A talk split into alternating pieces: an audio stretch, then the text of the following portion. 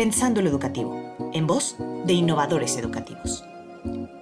Este espacio nace para extender y abrir los intercambios y aprendizajes que acontecen en un grupo universitario.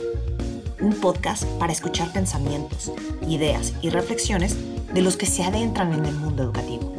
Un espacio en el que juntas y juntos vamos descubriendo y problematizando eso que llamamos lo educativo, lo que sabemos, imaginamos y cuestionamos. A lo largo de un semestre, escucharás desde la visión de distintos equipos la reflexión sobre qué es la educación, qué papel tiene la pedagogía, cuál papel tiene la didáctica, cómo se une con las teorías del desarrollo humano y las perspectivas de aprendizaje. Para finalizar, daremos una postura sobre lo que implica hablar de educación en la actualidad. Acompáñanos y expande el conocimiento junto con nosotros. Un proyecto que forma parte de la materia Fundamentos de Pedagogía de la Licenciatura en Innovación Educativa del Tecnológico de Monterrey.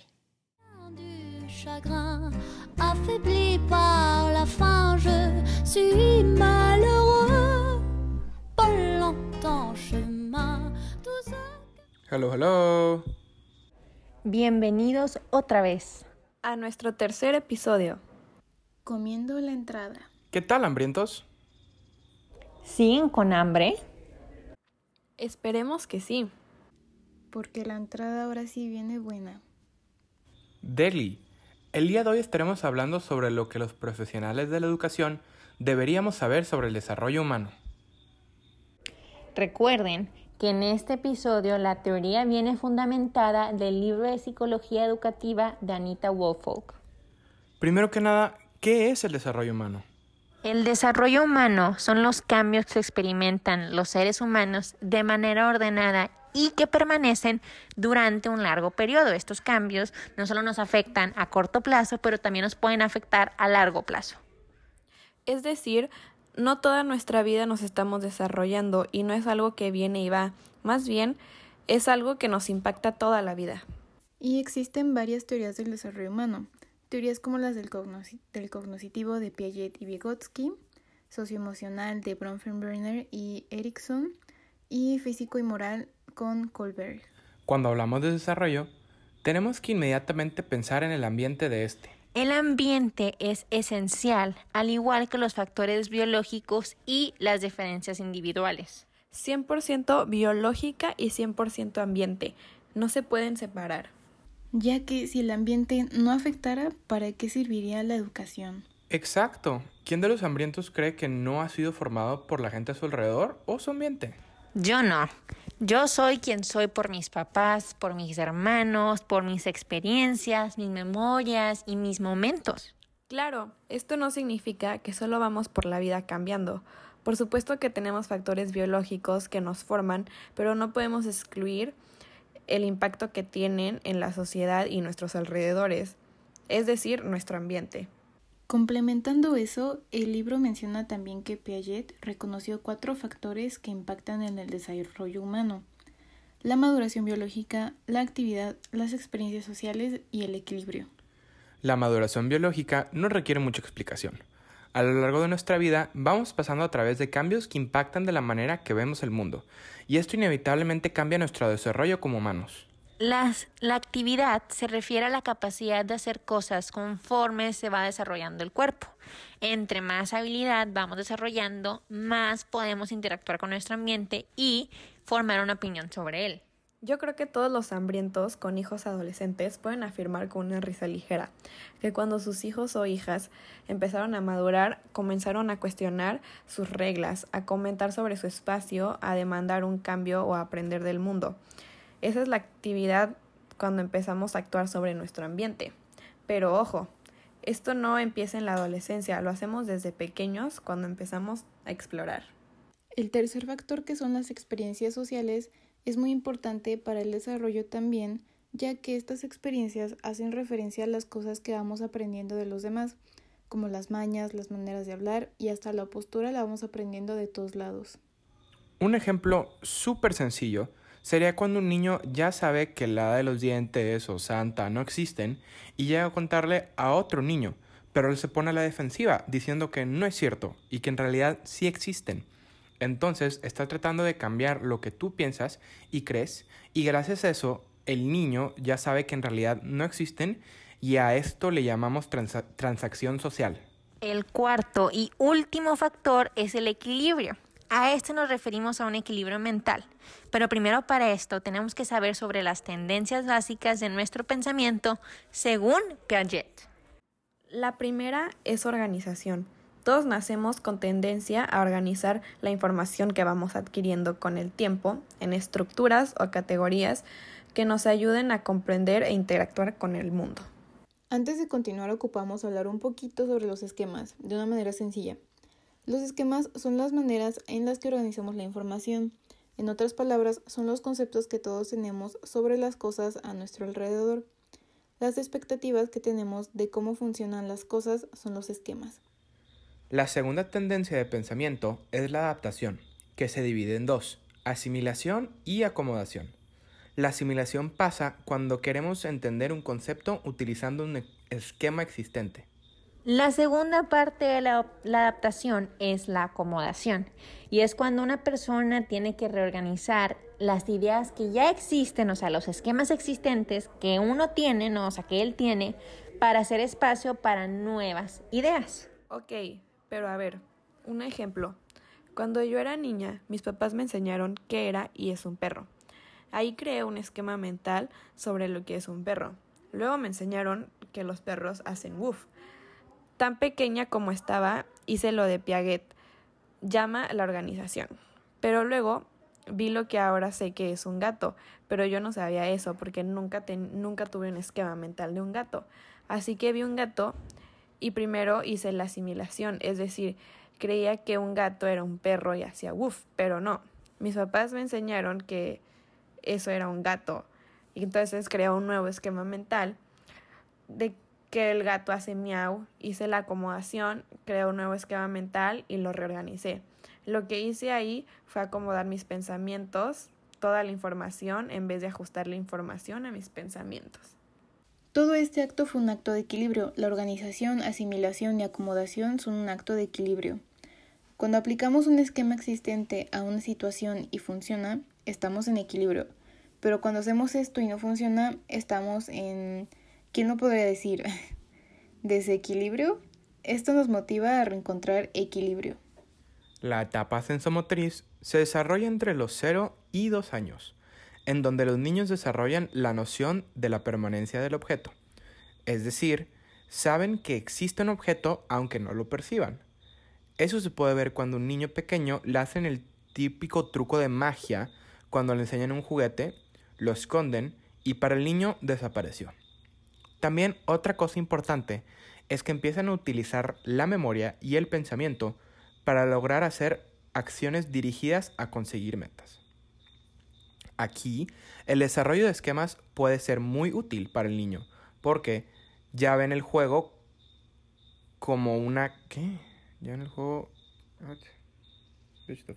Pueden ser muy útiles para el niño. Por ejemplo, ven el juego ese que es como una caja y le meten las piezas con diferentes figuras, el niño sabe que para lograr meter una pieza en la caja debe encajar en la tapa para poder meterla. La etapa preoperacional que se desarrolla entre los 2 a los 7 años es cuando los niños empiezan a desarrollar el lenguaje, ya empiezan a hablar, ¿verdad? En esta etapa los niños ya son capaces de pensar de manera lógica, pero el problema es que pueden demostrar dificultades al considerar el punto de vista de otra persona, ¿no? En esta etapa es cuando Piaget dice que los niños son egocéntricos. ¿Qué significa? Que les falta la empatía, se les dificulta pensar en los demás o ponerse en los zapatos de la otra persona, ¿no? En esta etapa se nota mucho que los niños a estas edades ya son capaces de hacer amigos, de comunicarse claramente, pero pues creo que todos hemos tenido ese momento cuando no queremos compartir nuestros juguetes ¿verdad? No entendemos que la otra persona también quiere jugar, pues nosotros también queremos jugar. O, o, a todos nos pasa, o siempre vemos un niño que no entiende por qué se quedaban con más juguetes nuestros hermanos menores que nosotros. Oye, pues ¿por qué mi hermanito chiquito tiene más juguetes? ¿Y yo? ¿sí? Y no son capaces, todavía no somos capaces de pensar, oye, pues quizás tiene más juguetes o diferentes juguetes porque tiene otra edad, ¿sí? La etapa de operaciones concretas se va desarrollando entre los 7 y 11 años, y es donde se empiezan a resolver problemas de forma lógica. Y la última etapa, que habla sobre las operaciones formales, empieza como a los 11 años y se desarrolla hasta la adultez. En esta etapa es clave la capacidad de resolver problemas abstractos de forma lógica.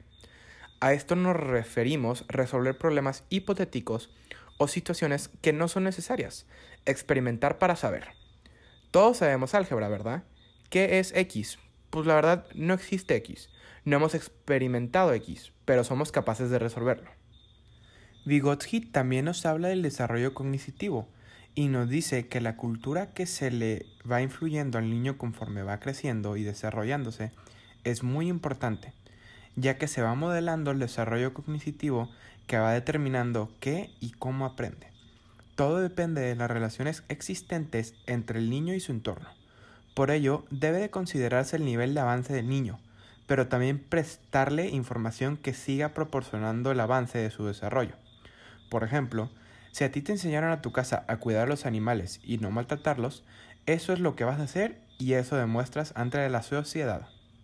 También Vygotsky decía que el desarrollo cognitivo de los individuos se encuentra directamente relacionado con la interacción social. O sea, Vygotsky recalcó tanto que la interacción social es fundamental. ¿Por qué? Porque la interacción social que se encuentra en el proceso de socialización es muy importante para desarrollarnos, ¿no? O sea, esto nos dice que el desarrollo de una persona va conforme también a su socialización. Y esto lo hemos visto, todos sabemos los casos, ¿no? De los niños que son abandonados en junglas, ¿sí? Y están con animales.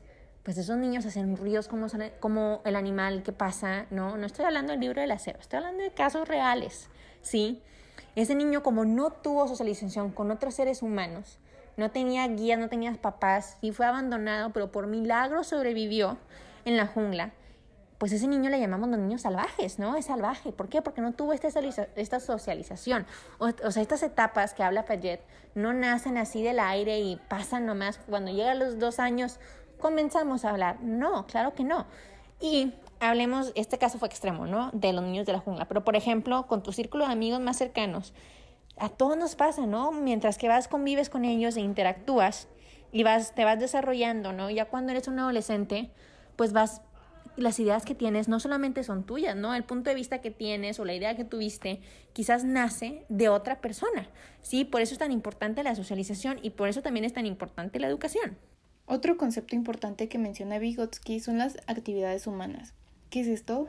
Pues son las interacciones que como humanos hacemos todo el tiempo, todo el día y estas interacciones solo se llevan a cabo en un ambiente cultural.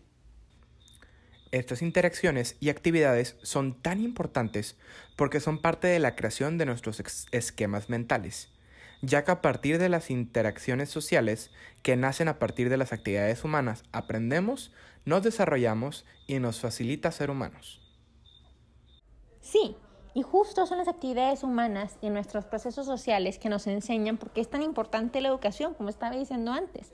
La educación no solo sea en un ambiente de aprendizaje, pero la educación también busca el desarrollo, ¿sí? Pero más que todo, que esto es lo que hablamos en el primer capítulo, la educación es la constante interacción de nuestra cultura y es la formación de nuestra sociedad. Por eso es tan importante, ¿sí? Por eso justamente las actividades humanas son tan importantes también para la educación. Sí, y es justo como mencionaba Lucas, que Vygotsky creía que las fuentes sociales eran un medio de aprendizaje, y lo vemos reflejado en nuestra cultura, porque como dice el dicho, dime con quién te juntas y te diría quién eres. Esto justamente nos enseña el nivel de aprendizaje individual que como humanos, pero más allá que una influencia, Vygotsky nos enseña que todo pensamiento o esquema superior nacen de una fuente social. La importancia de la cooperación, ¿eh? Juntos llegamos más lejos, como los tres mosqueteros. Claro, o sea, esto me recuerda a toda mi vida, no manches. no, pero en serio, reflexionando, o, sea, ¿quién no tiene una historia donde aprendimos gracias a alguien más?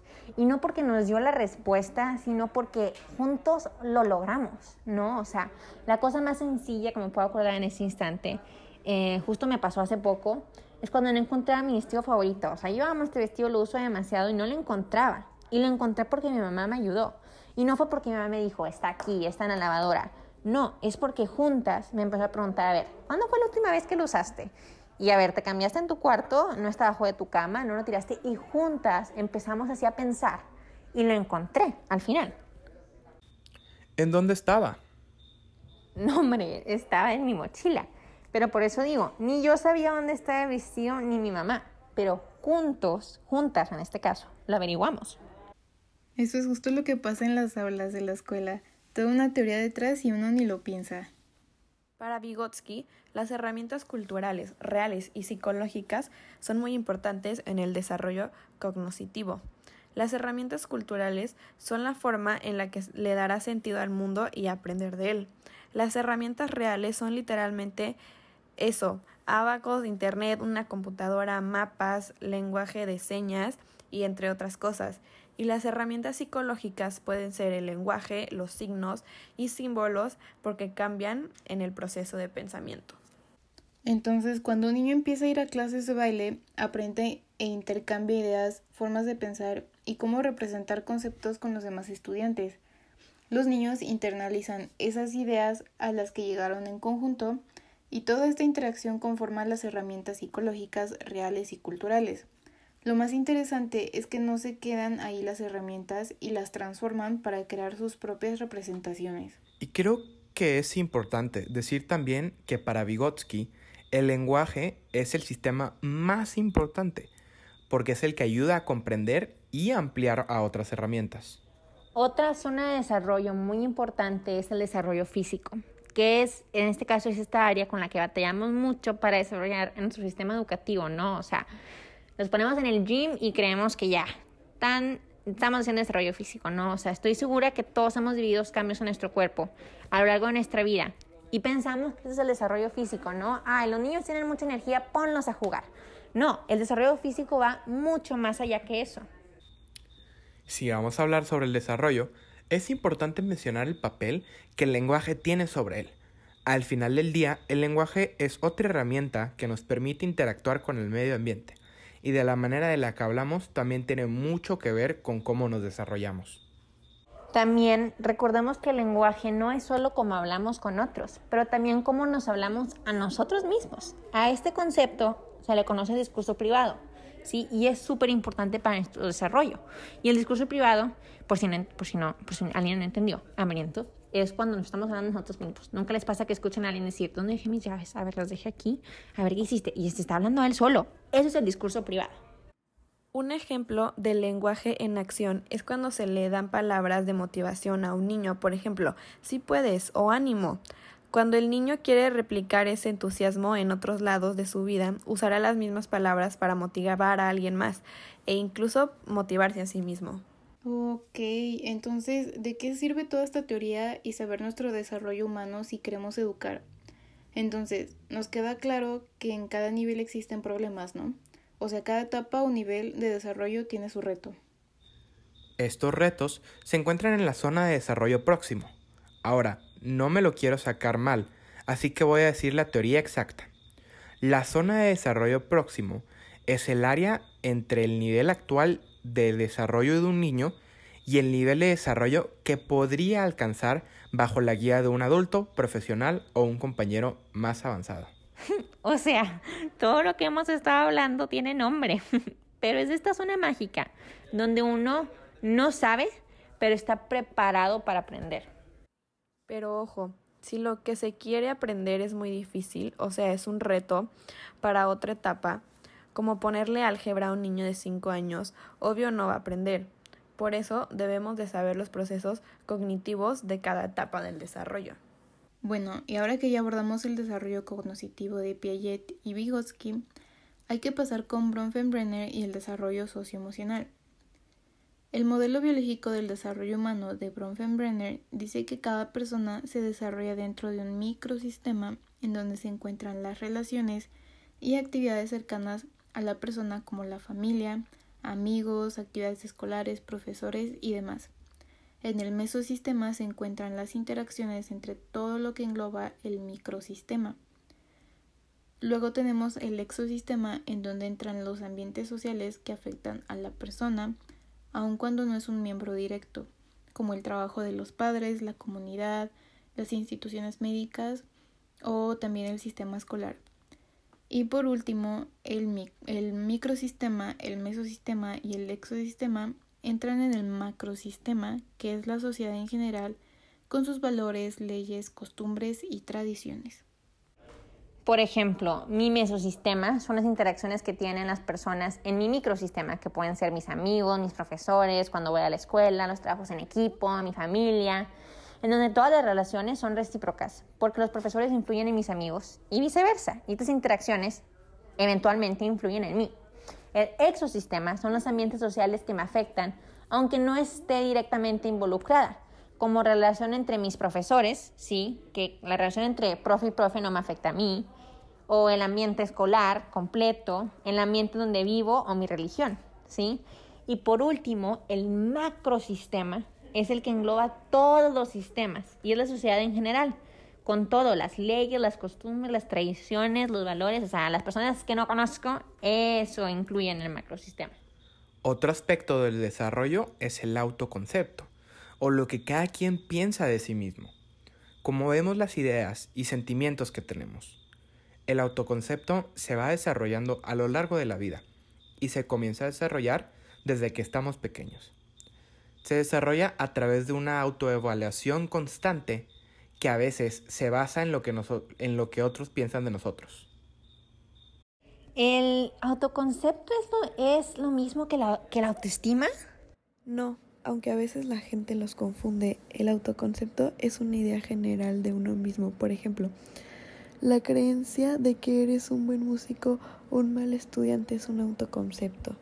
La autoestima es algo más general y es una validación personal que nos damos a nosotros mismos en todos los autoconceptos que tenemos de nosotros mismos.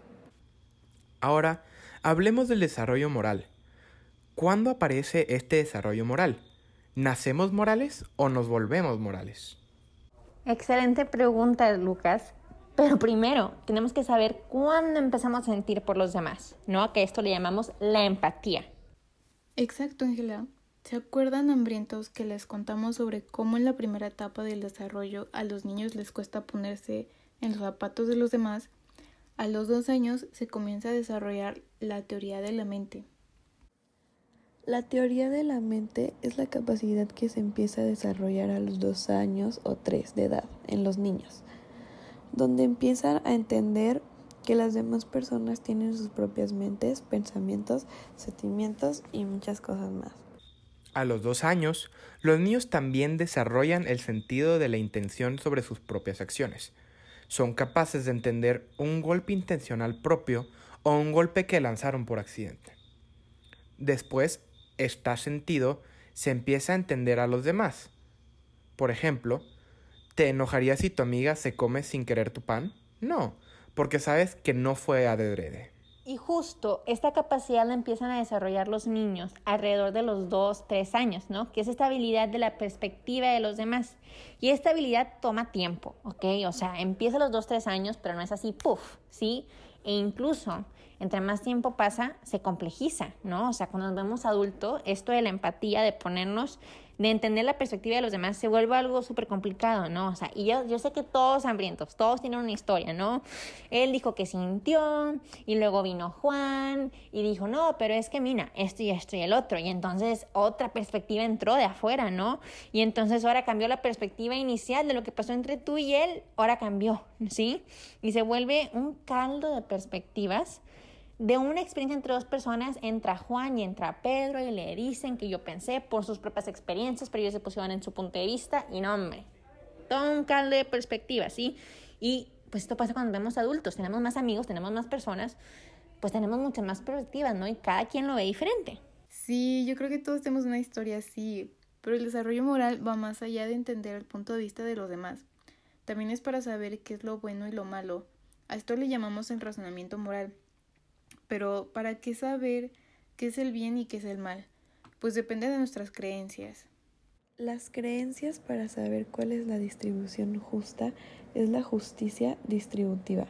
Para los niños pequeños, como entre 5 a 6 años, la justicia distributiva se basa en la igualdad. Por ejemplo, no es justo que Juan tuviera más puntos que yo. si hicimos lo mismo a pesar de que Juan hizo un mejor trabajo. Para los niños de 5 a 6 años, la equidad todavía no existe. Ya en los siguientes años de desarrollo, los niños empiezan a reconocer que dependiendo de los méritos es lo que obtienes. O sea, en este caso, usando el ejemplo inicial, Juan obtuvo más puntos porque trabajó más tiempo. ¿sí? Se tardó más tiempo en hacer el mismo trabajo y entonces el maestro dijo, Juan tiene más puntos por esa razón. Y ya a los ocho años los niños empiezan a razonar con base a la benevolencia. O sea, quizás Juan obtuvo más puntos porque tiene una necesidad especial. Uno creería que hasta ahí llegó lo moral, pero lo moral también es seguir las reglas. A los 5 y 6 años los niños creen que las reglas existen porque existen y esto significa que son absolutas y el castigo dado por no seguir las reglas es igual, sin importar otras circunstancias. A esto se le llama realismo moral. Esto significa que sí existe la regla en tu casa de lavar los platos, como en la mía. Si se te olvida lavar tres platos porque estabas ocupado, es peor que no lavar un plato de adrede, porque a los ojos de los niños la circunstancia no es comprensible por el realismo moral. Pero gracias a las interacciones sociales, los niños se dan cuenta que existen otras reglas, ¿sí? Y eso que estábamos hablando antes del realismo moral, que los niños creen que solo existen sus reglas y que son incambiables, ¿sí? Ahora esto se empieza a cambiar y se empieza a transformar en la moralidad de la cooperación. ¿Por qué la cooperación? Porque depende de las interacciones sociales. La moralidad de cooperación es saber que las personas creamos las reglas y por ende nosotros mismos podemos cambiarlas. Por ejemplo, empezando año nuevo, la regla será hacer ejercicio todos los días. Pero esa regla no dura mucho tiempo porque la podemos cambiar. Por ahora sabemos que lo moral no es tan sencillo y en muchos tiempos nos encontramos con dilemas morales. El pobre roba pan para alimentarse. ¿Está mal? Según Kohlberg, existen tres etapas del desarrollo moral. El primero, llamado preconvencional, y es cuando nuestro juicio solo se basa en nuestras propias necesidades y percepciones. Está mal que el pobre robe porque cuando yo no tengo dinero, no robo. El segundo, la segunda etapa, se llama la etapa convencional que se toman en cuenta las expectativas de la sociedad y la ley. Si entonces en este caso está mal que el pobre robe porque está en contra de la ley. Y el tercero y último, el posconvencional, que son los juicios que se basan en principios de justicia abstractos y más personales que no tienen que estar definidos por las leyes de la sociedad, o sea que la justicia es abstracta, como los derechos universales que implican no solo la justicia, sino también la dignidad e igualdad. Pero lo moral se complica todavía más. Cada género tiene una diferente perspectiva de lo moral. Una misma acción puede perjudicarte más moralmente dependiendo de tu género. Un ejemplo tonto. Como mujer educada en México, quizás te enseñaron que decir maldiciones era incorrecto. Así que si un hombre dice las mismas palabras no se siente tan mal moralmente, a diferencia de una mujer. Lo moral, como ya vimos, depende de la sociedad también. Lo que parece estar mal en una sociedad quizás es perfectamente correcto en otra. A esto le llamamos reglas conversionales sociales. Estas reglas están sujetas a los valores que tenemos como sociedad. Y con ese último comentario se nos acaba el tiempo hambrientos. Esperamos que hayan disfrutado de este episodio, pero que nos hayan quedado satisfechos.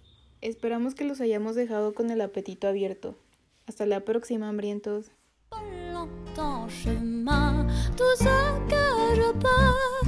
car rien n'est gratuit dans la vie.